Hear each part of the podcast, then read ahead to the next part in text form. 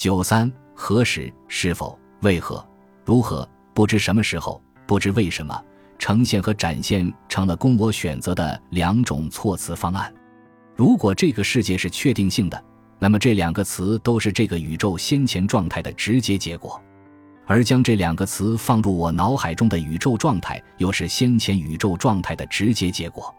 这样一路往前推，可以一直推到宇宙大爆炸。如果这个世界是非确定性的，那么这两个词之所以能在我意识到它们之前的片刻进入我的脑海，就是因为某个没来由的事件，或许某种量子现象，但也可能只是因为一个典型的亚稳态归于稳定。接着，我选择了呈现，放弃了展现。这个选择既可能是偶然性的，也可能是受到确定性的生物物理学影响，还可能是两者皆有。说了这么多，我们可以看出，无论世界是确定性的还是非确定性的，都会存在不同的可能性。在前一种情况下，不同可能性的决断发生在宇宙大爆炸之时；而在后一种情况下，决断时刻要晚得多。因此，确定性的问题探讨的是可能性的决断何时发生，而不是是否存在可能性。在一个确定性的宇宙中，决断发生的更早。甚至可以上溯到宇宙大爆炸时期，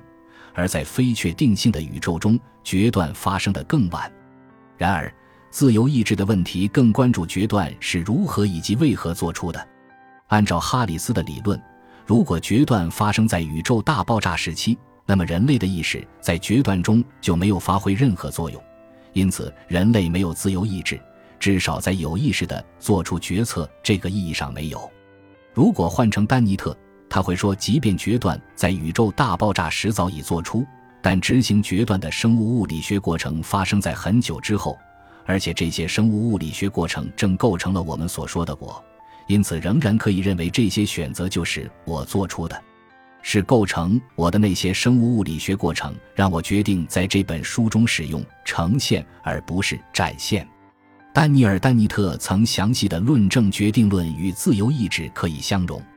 这种所谓的相容论观点，至少可以上溯到古希腊的斯多葛学派。后来的中世纪学者托马斯·阿奎那和启蒙时期的哲学家戴维·休谟和托马斯·霍布斯也持有这样的观点。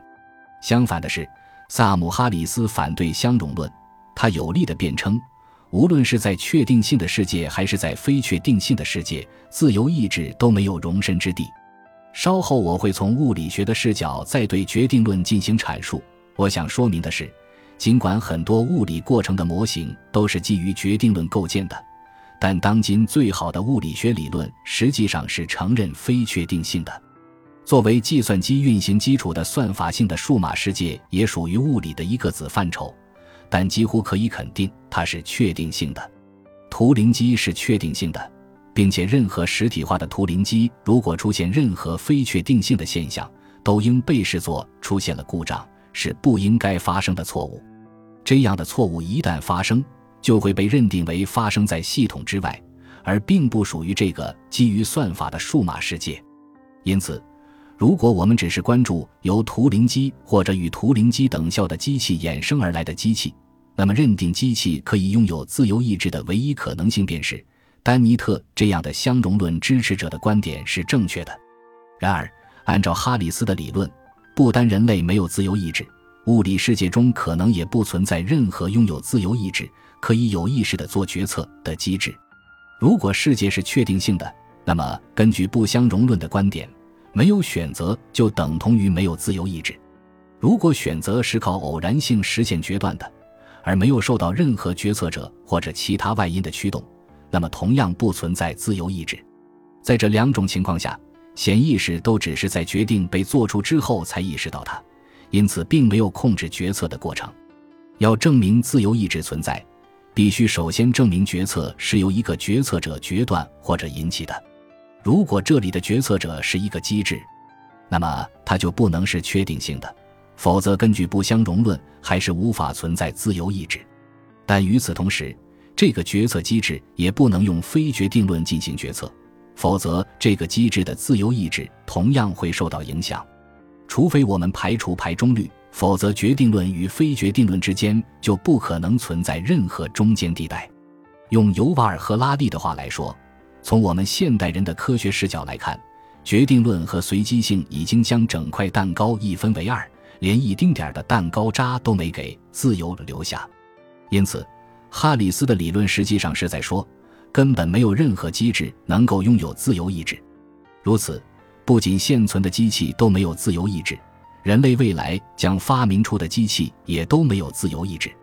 换言之，在哈里斯看来，自由意志这个东西在这个宇宙里根本不存在，也不可能存在。如果哈里斯是对的，那么我们就应该把问题变一变了。我们的问题不应该是机器能否获得自由意志，而应该是机器能否获得足够能动性，以至于我们应该要求他们为他们的行为负责。对我来说，这只是同一个问题的不同说法，因此我觉得哈里斯的观点用处不大。如果我们接受丹尼尔·丹尼特的立场，那么无论世界是不是确定性的，你都可以要求构成我的生物物理过程为这页纸上的文字负责。由此推之，对于任何机器的任何话语或者行为，你都可以要求肇事的机器负责，除非你相信自由意志只能存在于生理层面。但这样的回答未免过于简单了。我认为，丹尼特可能会反对这个回答。他会反驳说，他的解读依据的是我们对“自由意志”这个词的常识性理解。如果这种常识性理解与生理因素密不可分，那么自由意志就不能适用于机器。这样一来，我们还是要按照同样的方式改变问题的说法。对于这个难题，我只能想到一个解决办法：下文中使用的“自由意志”这个词，均是指足以使我们要求他们为其行为负责的能动性。但是，怎样才能叫做足够的能动性？感谢您的收听，本集已经播讲完毕。喜欢请订阅专辑，关注主播主页，更多精彩内容等着你。